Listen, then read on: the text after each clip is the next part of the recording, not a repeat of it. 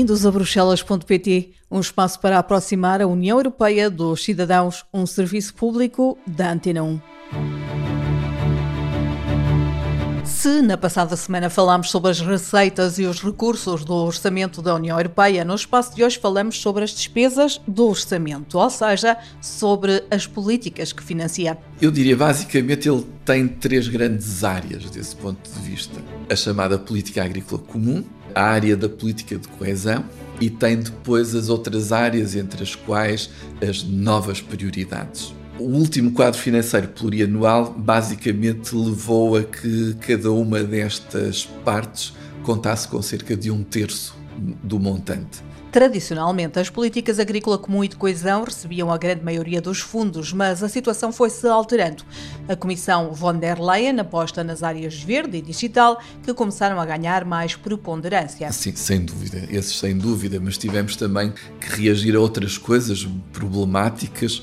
Houve a crise das migrações, que ainda não está resolvida, houve os atentados terroristas, primeiro na França, depois na Bélgica e por aí adiante, e portanto novas preocupações com a segurança. Temos agora, infelizmente, com a guerra na Ucrânia, temos novas preocupações em matéria de defesa e de uh, segurança na Europa e por aí adiante. Portugal é um beneficiário líquido do orçamento comunitário. Nós recebemos fundos da União Europeia e pagamos fundos à União Europeia, em particular a contribuição em função do PIB per capita. O que acontece é que, desde que nós aderimos, a diferença entre o que recebemos e o que pagamos é positiva. Portanto, nós recebemos sempre mais do que aquilo que pagamos e é normalmente uma diferença muito significativa. Uma das questões que se tem discutido está relacionada com os alargamentos futuros. Países como a Ucrânia vão entrar numa situação mais fragilizada e, portanto, a precisar de receber mais fundos europeus. Haveria logo um efeito estatístico, que era nós passávamos provavelmente a fazer parte do clube dos ricos, porque estatisticamente, enfim, a Ucrânia seria de longe o país mais pobre da União Europeia. Ainda por cima é um país enorme, quer do ponto de vista territorial, quer do ponto de vista populacional, com muitas dificuldades económicas, a ter de ser muito uh, ajudada.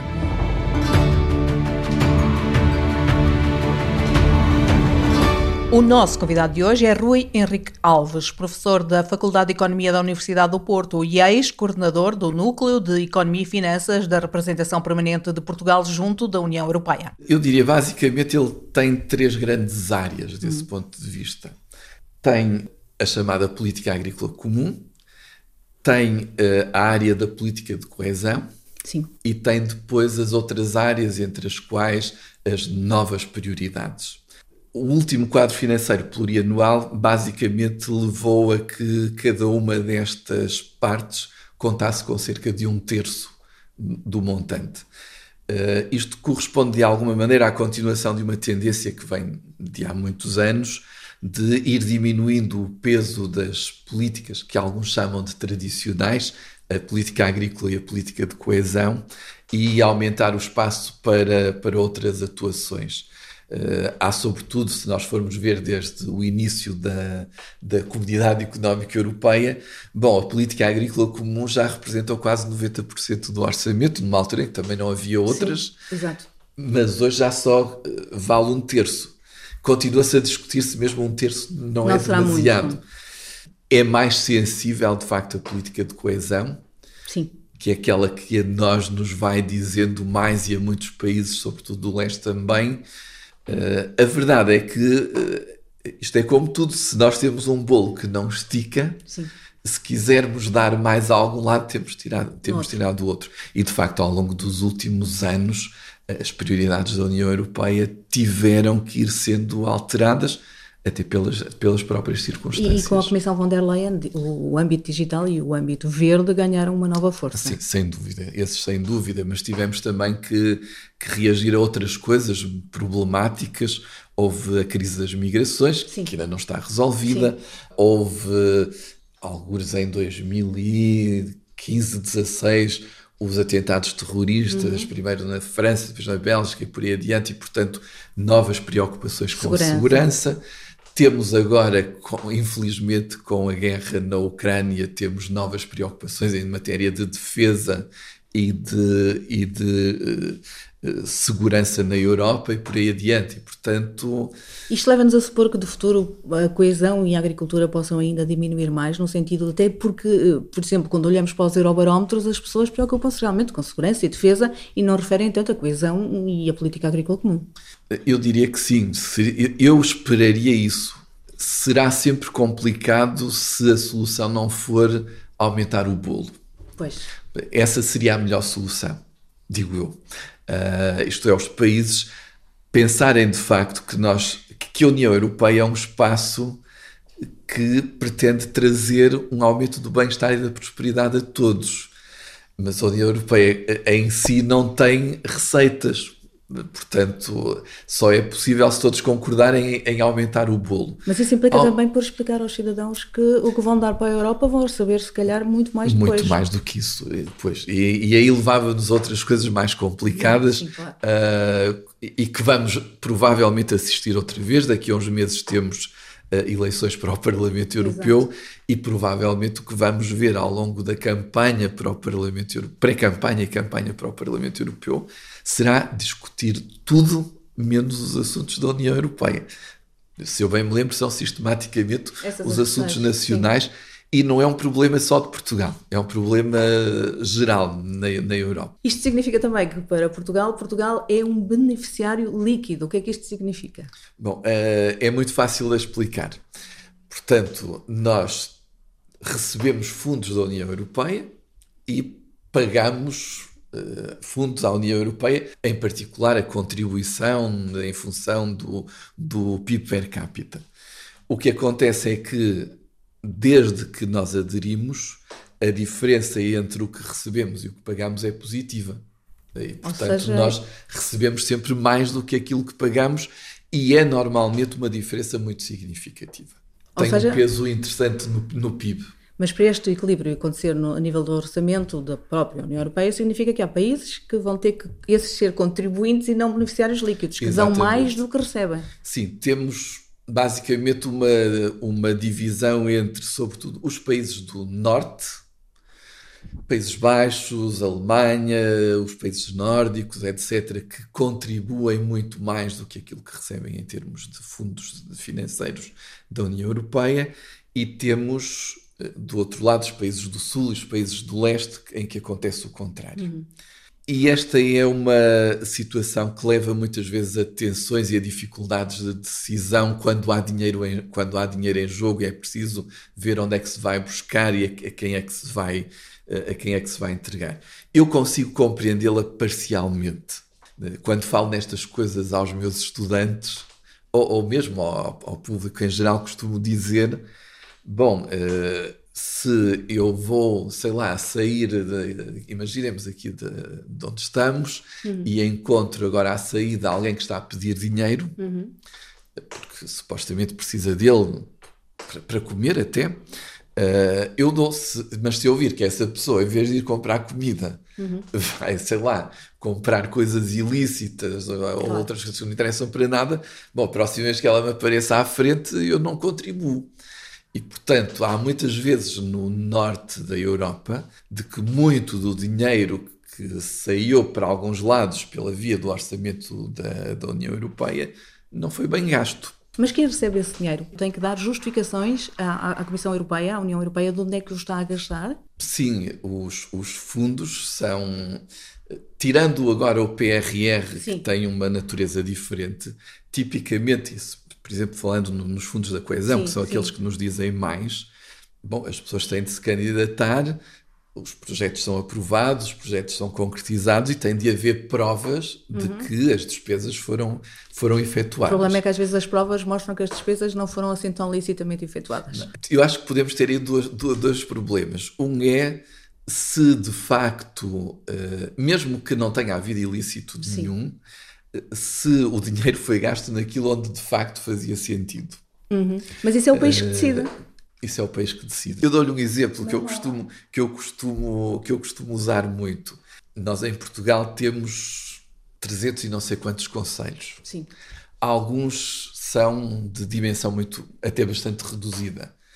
e ali imagino três ou quatro conselhos num sítio qualquer, eu não vou especificar para não, para não ferir suscetibilidades, mas de repente temos três conselhos muito próximos, que até nem têm muita população, todos eles, em conjunto já poderiam ser, ter algum significado, mas vai um e constrói uma piscina municipal porque se candidatou a financiamento da União Europeia e conseguiu. Bom, o vizinho do lado vai pensar: bom, estes têm, portanto nós também temos que ter. E já agora, como o vizinho do lado que tenha uma piscina municipal descoberta, nós fazemos uma coberta. Bom, e depois vem o terceiro que vê os outros dois e pensa: não, eu também tenho que fazer. E já agora um tem coberta, outro tem descoberta, nós vamos ter as duas e ainda vamos juntar as ondas. Uhum. Isto acontece em Portugal, não é um caso, não é um caso virtual. E depois o que é que nós temos? Temos três equipamentos, às vezes quase top, cuja utilização acaba por não ser a ideal, porque depois não há população que chegue, e de um problema adicional que é o investimento é apoiado, uhum. mas a manutenção depois pois. é preciso arranjá-la. E é, tem que ser feita pelo país. E depois tem que ser feita pelo país. E não é fácil. E, portanto, temos aqui dois erros. Um é a, a distribuição dos equipamentos e a maneira como se aproveitaram os apoios e outro é o que é que se faz depois. Depois temos as questões das fraudes e etc. Isso é mais, é mais delicado, isso de todo não devia acontecer. Felizmente há, há alguns mecanismos para, para ir lidando com isso. Enfim, não são eficazes a 100%, nem, nem pouco mais ou menos, mas têm vindo a, a melhorar, a melhorar ao longo do tempo. Deixe-me uh, antever a possibilidade de alguns países como a Ucrânia virem a fazer parte da União Europeia, mas quando a Ucrânia entrar, a Ucrânia uh, vai, não é propriamente um país rico, virá como um país destruído, vai certamente receber muitos fundos, o que implica que isso pode também tirar ou não dinheiro a Portugal, de fundos. Sim, sem dúvida. Um, bom, haveria logo um efeito estatístico, que era nós passávamos provavelmente a fazer parte do clube dos ricos Pois, Porque estatisticamente, enfim, a Ucrânia seria de longe o país mais pobre da União Europeia. Ainda por cima é um país enorme, quer do ponto de vista territorial, quer do ponto de vista populacional. Eh, o que significa populacional que teria muito peso nas decisões da, da, União Europeia. E mais eurodeputados. Uh, e mais eurodeputados. Do que Portugal, provavelmente. Sim, mais que Portugal. Sem, sem dúvida com muitas dificuldades económicas, a ter de ser muito uh, ajudada. Eu percebo que se diga a Ucrânia é candidata, um dia vai estar na União Europeia, e oxalá um dia esteja na União Europeia, eu, eu, eu gostaria que estivessem todos. Até gostaria que um dia a Rússia estivesse na União Europeia. Seria muito bom sinal se pensarmos que a União Europeia foi construída como basicamente um espaço de paz. Exato. E, portanto, era bom para toda a gente olhemos para o, não é um caso igual, mas olhemos para o caso da Turquia. Está há anos. Aos anos que a Turquia está à espera de entrar na União Europeia. Tem problemas relativamente semelhantes do que diz respeito à população e à situação económica. A Ucrânia vai estar pior por causa, por causa da guerra. Mas, uma vez mais, consequências quer económicas, quer ao nível da, da tomada de decisão, etc, etc. Ou seja, o que é que eu quero dizer com isto? Sem que haja primeiro uma alteração muito significativa. Eu já nem digo de, do orçamento e dos fundos, etc. Mas do processo de tomada de decisão, eu não vejo como é que é possível a Ucrânia vir a entrar na União Europeia. A Ucrânia tem que se preparar para entrar na União Europeia, mas a União Europeia tem que se preparar para que a Ucrânia entre Exatamente. na União Europeia. E quem diz a Ucrânia diz outros, Sim, porque obviamente. imaginemos, eu percebo que se esteja a dar prioridade à Ucrânia e, e a Ucrânia realmente tem mostrado uma capacidade de resistência brutal. Eh, confesso que os primeiros dias eu pensei isto acaba num instante porque os russos eh, tomam conta da Ucrânia e acabou. E eu acho que a Ucrânia está-nos a dar um exemplo notável do que é resistir à opressão. Uh, isso merece, obviamente, todos os elogios e todos os apoios. Mas daí a ter a Ucrânia dentro da União Europeia é preciso mudar muita coisa e é preciso também terem atenção uhum. que há muitos outros que estão à espera na fila, muitos países dos, dos Balcãs, e convém não esquecer a história. Os Balcãs sempre foram um sítio muito perigoso para o emergir de guerras na, na Europa. E, portanto, eh, é natural que neste momento o nosso foco seja a Ucrânia, mas quando isto for a entrada propriamente dita, é bom que não esqueçamos os outros.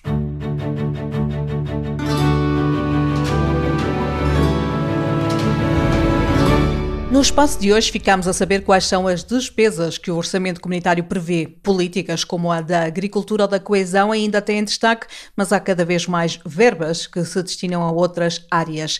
As prioridades e as necessidades vão mudando com o tempo e o orçamento também se ajusta a esta realidade. Ficámos a saber que Portugal recebe deste orçamento sempre mais do que as verbas que tem que transferir para a coluna das receitas, tendo em conta o PIB per capita. Analisámos também a influência que o alargamento da União Europeia pode ter no orçamento e na forma como os fundos podem ser distribuídos, contando com novos Estados-membros no futuro.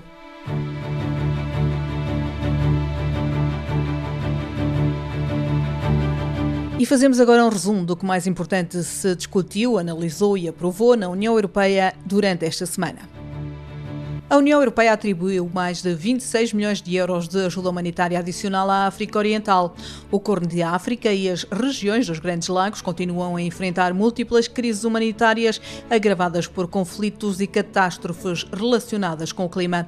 Para ajudar a atenuar as consequências, a Comissão atribuiu um financiamento humanitário adicional ao Sudão do Sul, ao Uganda, à Somália e à República Democrática do Congo, principalmente para apoiar as pessoas que fogem de conflitos e de fenómenos climáticos. O Banco Europeu de Investimento, apoiado pelo InvestEU, vai investir 40 milhões de euros para erradicar o abate de pintos machos. O banco assinou um contrato de empréstimo com a empresa holandesa Agritech in Ovo para desenvolver a sua tecnologia ELA, uma máquina de triagem que pode identificar o sexo dos ovos num estágio inicial, permitindo apenas o nascimento de galinhas poedeiras e eliminando a necessidade de abater pintos machos logo após o nascimento. A Comissão Europeia enviou aos Estados-membros para consulta um projeto de proposta para ajustar parcialmente o calendário de eliminação progressiva das disposições em matéria de auxílios estatais destinados a dar resposta à crise na sequência da agressão da Rússia contra a Ucrânia e do aumento sem precedentes dos preços da energia. À medida que prossegue a guerra de agressão da Rússia contra a Ucrânia, a situação económica da União Europeia mostrou resiliência e, neste contexto, a Comissão propõe uma prorrogação limitada de três meses das disposições que permitem aos Estados-membros continuar a conceder montantes limitados de auxílio estatal para compensar os elevados preços da energia. Será até 31 de março de 2024. No âmbito do apoio contínuo da União Europeia às pessoas em Gaza, a Comissão disponibilizou mais 25 milhões de euros em ajuda humanitária. Desta forma, quadruplica-se a ajuda humanitária da União Europeia, que ascende a mais de 100 milhões de euros para Gaza este ano. Este novo auxílio será atribuído às organizações humanitárias para a prestação de assistência vital, com especial destaque para água, saneamento, saúde, alimentação e outros bens essenciais. São agora já oito os voos de ajuda organizados pela União Europeia para Gaza ao longo das últimas semanas, o que permitiu transportar mais de 320 toneladas de ajuda humanitária. O presidente do Conselho Europeu convidou os chefes de Estado e de Governo para grupos de discussão nos quais se vão analisar as prioridades da União Europeia. Charles Michel assinala que é preciso refletir sobre a capacidade da União para agir e alcançar os objetivos. O presidente do Conselho Europeu quer discutir questões relacionadas com as políticas e os programas que precisam de ser melhorados para fortalecer a posição global da União Europeia e as políticas setoriais que necessitam de reformas no contexto do futuro alargamento. Os 27 vão também analisar as áreas em que devem concentrar o orçamento comum e como financiar essas prioridades. O Conselho e o Parlamento Europeu chegaram a acordo político sobre a proposta de pagamentos instantâneos, que vai melhorar a disponibilidade de opções de pagamento em euros para consumidores e empresas na União Europeia. Os pagamentos instantâneos permitem que as pessoas transfiram dinheiro em 10 segundos a qualquer hora do dia, não apenas dentro do mesmo país, mas também para outro Estado-membro da União Europeia. Ao abrigo das regras agora acordadas provisoriamente, os prestadores de serviços de pagamento, como os bancos, que fornecem transferências de crédito normais em euros, também serão obrigados a oferecer o serviço de envio e recepção de pagamentos instantâneos em euros. A União Europeia disponibilizou 61 milhões de euros em ajuda humanitária às pessoas do Afeganistão e aos refugiados do Paquistão. O novo financiamento ajudará a fazer face à crise alimentar no Afeganistão, onde quase metade da população se encontra em grave situação de insegurança alimentar. Este apoio vai ajudar a cobrir outras necessidades, como abrigo, proteção, cuidados de saúde, nutrição, água e saneamento, nomeadamente para a população atingida pela série de sismos que se registaram no oeste do país em outubro. A Comissão Europeia lançou uma consulta específica para recolher informações sobre os desenvolvimentos relacionados com o Estado de Direito em todos os Estados-membros. A consulta destina-se às associações judiciais, à sociedade civil, às ONGs, às organizações internacionais e às agências da União Europeia, bem como a outras partes interessadas. As informações recebidas vão ajudar a Comissão a avaliar a evolução da situação do Estado de Direito nos Estados-membros desde a última publicação do relatório em junho de 2023. A Comissão Europeia saudou o acordo político alcançado entre o Parlamento Europeu e o Conselho sobre o regulamento relativo à transparência da publicidade política. Ao abrigo destas novas regras, os anúncios políticos terão que ser claramente rotulados como tal e devem indicar quem pagou por eles, quanto e a que eleições referendo ao processo regulamentar estão ligados para impedir que patrocinadores de países terceiros interfiram nos processos democráticos europeus, os eurodeputados conseguiram incluir uma proibição de entidades de países terceiros patrocinarem publicidade política na União no período de três meses antes de uma eleição ou de um referendo. A Comissão Europeia registrou mais quatro novas iniciativas de cidadania europeia, entre as quais a criação de uma autoridade ambiental europeia e a ligação entre as cidadanias nacionais e europeias. Se no prazo de um ano estas iniciativas recolherem um milhão de declarações de apoio de pelo menos sete Estados-membros diferentes, a Comissão terá que reagir e decidir se vai ou não dar seguimento a estas iniciativas. A Comissão Europeia adotou o pacote de alargamento de 2023, que apresenta uma avaliação pormenorizada dos progressos realizados pela Albânia, a Bósnia-Herzegovina, o Kosovo, o Montenegro, a Macedónia do Norte, a Sérvia e a Turquia. Bruxelas recomendou que o Conselho abra negociações de adesão com a Ucrânia e com Moldova. A Comissão também recomendou a abertura de negociações de acesso à União Europeia da Bósnia-Herzegovina. Recomendou também que o Conselho atribua o estatuto de país candidato à Geórgia, na condição de que certas reformas sejam feitas. O Parlamento abriu caminho para a introdução da próxima geração de recursos próprios para o orçamento da União Europeia. Esta alteração, que ainda vai precisar da autorização do Conselho e de ser ratificada em todos os Estados da União Europeia, vai introduzir três novas fontes de rendimento: receitas provenientes do comércio de licenças de emissão, recursos gerados pelo mecanismo de ajustamento carbónico nas fronteiras e um recurso próprio estatístico temporário baseado nos lucros das empresas.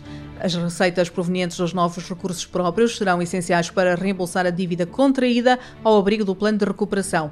José Manuel Fernandes, o eurodeputado português que é correlator do Parlamento Europeu, recordou que sem novos recursos próprios, os programas próprios, os programas da União Europeia enfrentam cortes superiores a 15 mil milhões de euros por ano. Os eurodeputados querem mais e melhor supervisão a nível da União Europeia para limitar a capacidade de Moscovo para contornar as medidas restritivas já aplicadas. Os eurodeputados pedem também à União Europeia e aos Estados-membros para que reforcem e centralizem a supervisão da aplicação das sanções e para encerrar adequadamente o mercado da União de combustíveis fósseis de origem russa. A Comissão saudou o acordo alcançado entre o Parlamento Europeu e o Conselho da União Europeia sobre o regulamento que introduz a Carteira de Identidade Digital da União. Todos os cidadãos dos Estados-membros terão a oportunidade de possuir uma carteira de identidade digital da União Europeia para aceder a serviços públicos e privados em linha, de forma segura e com os dados pessoais protegidos em toda a Europa. Chegamos assim ao fim do episódio desta semana. Bruxelas.pt é um podcast com a autoria e apresentação de Andréa Neves, com o desenho de som de Paulo Cavaco e com a sonoplastia de Rui Fonseca. Temos encontro marcado na próxima semana para continuar a aproximar a União Europeia dos cidadãos.